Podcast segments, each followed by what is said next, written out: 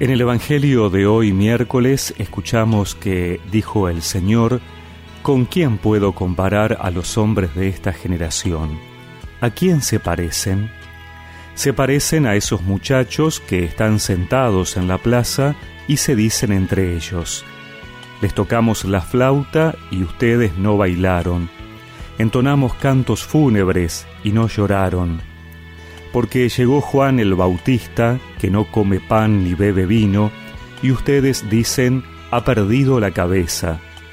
Llegó el Hijo del Hombre, que come y bebe, y dicen, es un glotón y un borracho, amigo de publicanos y pecadores.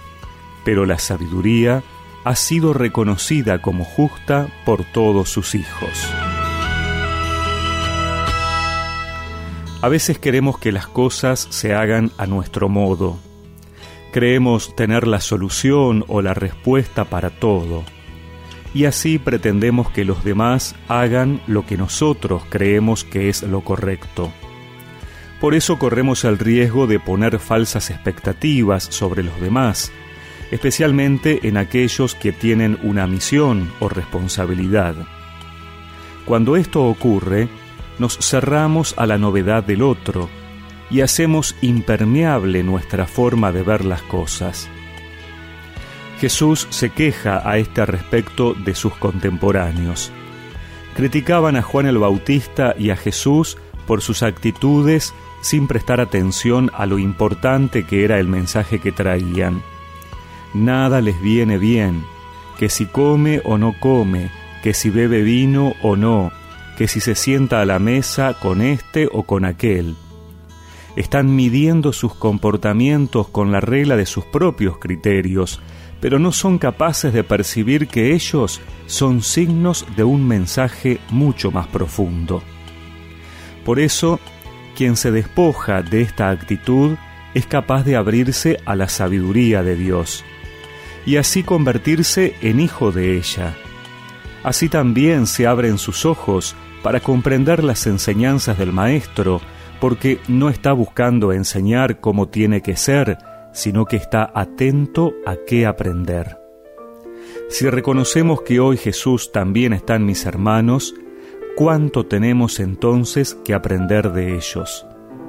Por eso pidámosle al Señor que nuestro corazón no se llene del inconformismo social del que cree saberlo todo, sino que sea capaz de maravillarse ante un Dios que siempre nos sorprende.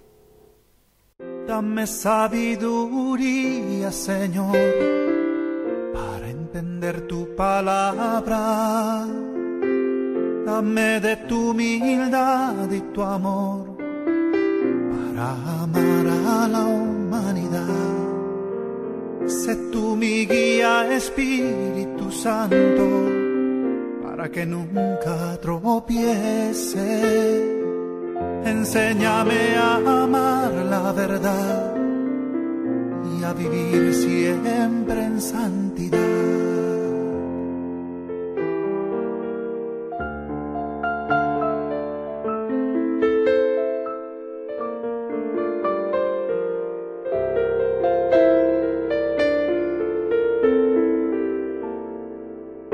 Señor Jesucristo,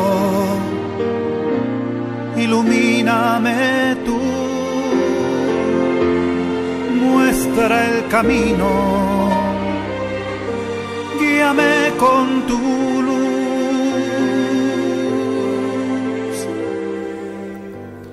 Y recemos juntos esta oración. Señor, no dejes que caiga en la crítica fácil del que lo juzga todo con sus criterios.